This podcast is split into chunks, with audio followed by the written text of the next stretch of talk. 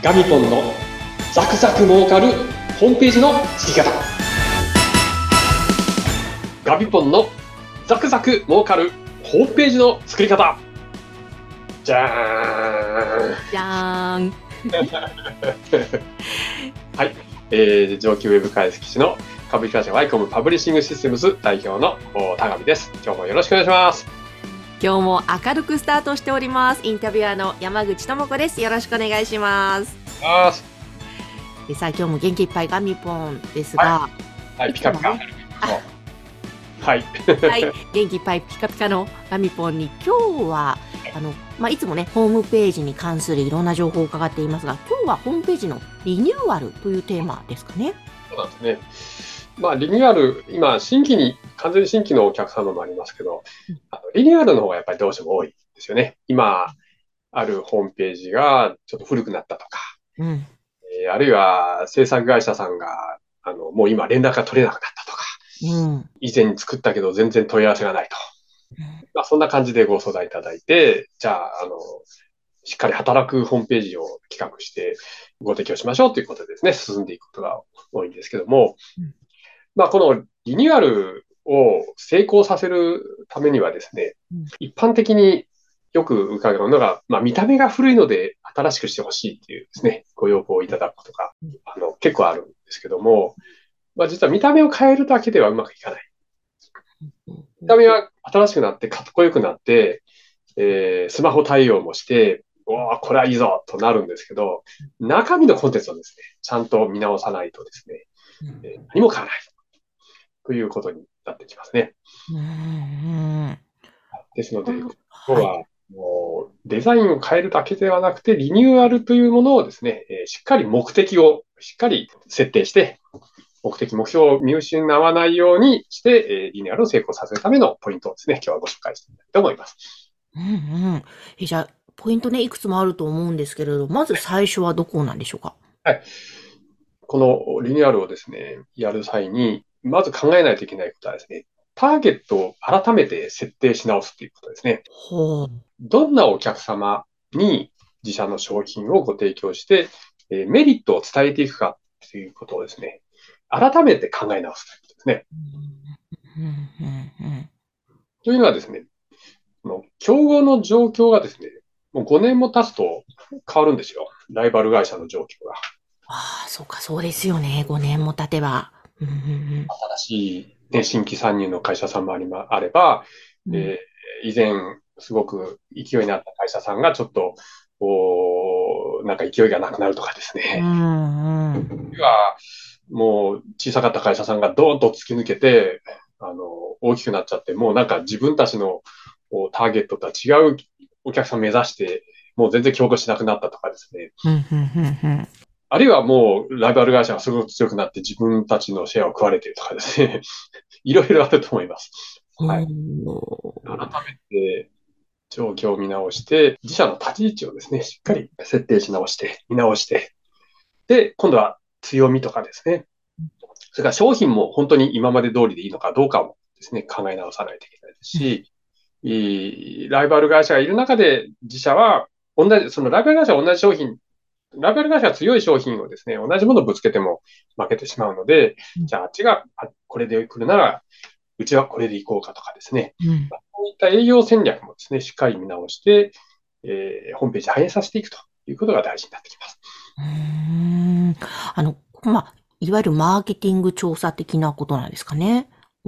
マーケティングを、マーケティングをですね、しっかりやり直すということですね。うんうん。これってあの、まあ、自分たちでもできるんでしょうが、きっと高見さんみたいなプロの方の手を借りるとより、なんか明確になりそうですね。はい。おっしゃる通りでして、あの、自社のことっていうのはですね、自社だけで見直しができたら、まあ一番、まあ社員もですね、社長もいいんですけども、うん。なかなか自分たちのことって見えないんですよ。ああ、そうですよね。人間もそうですよね。自分のことって見えなかったりしますもんね。そうなんですよ。うん。だからやはり第三者の目で、えーここがいいとこですよとかですね、うん。怖い怖いからここは出さずにこっちを出しましょうとかですね。うん。まあこのお客様の立ち位置に近い第三者の方で、かつ、まあこういった競合の状況とか、マーケティングのですね、経験がある方にですね、アドバイスというのが一番おすすめのやり方です。うんうんうんうん。なるほど、なるほど。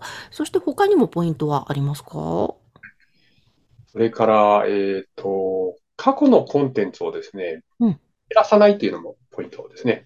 ああ、これまでのホームページの中で使っていたもの。そうなんです。うんやっぱりせっかく、こう、まあ、ブログとかですね、えー商品の紹介とか、まあ、お客様の声だったり、うんあと最新情報って言って、当時のね、えーその時のこう、いろんな新商品の紹介とか、えーあと、有休暇を取ったとかですね、あのいろいろこう記事が溜まってるわけなんですよ。そういったものは極力うん移すということが、えーおすすめでございます。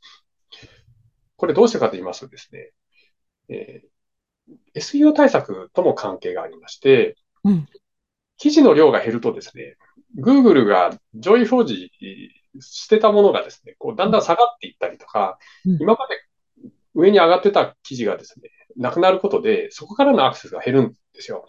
うーんなので、減らしちゃうとアクセスも一緒に減っちゃって、あら、なんかアクセス急に減ったわっていうことでですね、うんあこれは大変だということになります。うんうんうんもう間違いない。ああ、そっか。じゃあ、ごっそり、あの、そういうのを、過去のものを削除して新しくするんじゃなくて、ちゃんと移行した方がいいわけですね。そうです。もう、うん。移す。もう今あるものは、あの、問題のあるような、もう今扱ってないような商品をですね、削除しますけど、うん。お今扱っている商品はもう、い今扱っている商品で、特に新しいページを作るまでもないようなですね、あの、もうずーっと扱っている定番の商品などはですね、そのままいいと、おいいです。うん。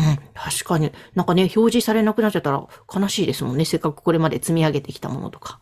そうです、そうです。うん、うん、うん、うん。なるほどただですね、コストが、記事はあっても移行するだけでやっぱり1ページの制作費がかかってしまいますんでうん、あの、コストの問題があるときはですね、古いサイトをそのまま残しておいてうん、で、そこはアクセスが来るんですよ。うん、うん。残しておいて、新しいサイトはサイトで作ってですね、うん。古い情報はこちらっていうことで、ちょっとリンクを貼ってですね、ああ。一応見えるようにしておくと。うんで Google からもちゃんと検索で引っかかるようにしておくと。うん。コストがどうしてもない場合は、そのような苦肉の策もあります。なるほど、なるほど。そっかそっか。そういうふうにして、以前のものも活用していった方がいいわけですね。うんうん。コンテンツっていうのは、そのホームページのですね、会社、ホームページの会社の資産なんですよね。ああ、そっか。大事な資産。うんうん。そうですね。資産と思って守っていく。